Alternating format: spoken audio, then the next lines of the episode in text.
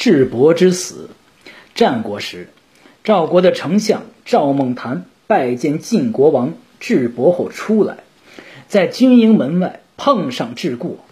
智过入军营见智伯说：“韩魏国二主恐怕主意要变。”智伯问：“为什么？”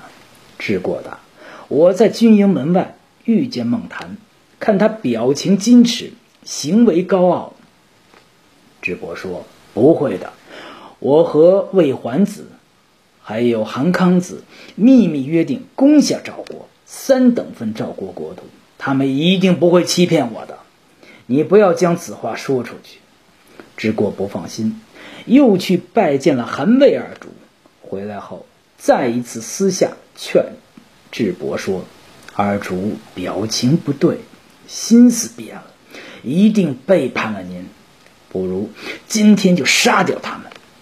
智伯说：“他们的军队驻扎济阳三年了，一朝行动，既能得利，哪里会有别的企图？绝对不可能。你切不要再说这些话。”智过说：“不杀二主，那么您就更亲近他们吧。”智伯问：“怎么亲近法？”智过说：“魏桓子的谋臣叫赵家。”韩康子的谋臣叫段圭，二人都能改变他们君王的主意。您可与这二位先生约定，如果攻下赵国，就封他们二位每人拥有万户人的城池，这样韩魏二主就不会变心，您也能得到您想要的土地。智伯说：“攻下赵国后要三等分土地，现在再分给这两个人。”各万户的县城，那么我所得的土地就太少了，这不行。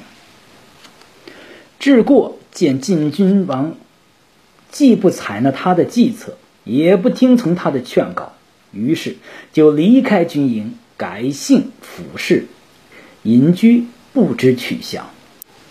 张梦谈听说后，拜见赵襄子说：“我在军营门外碰到智过。”看来他开始怀疑我了。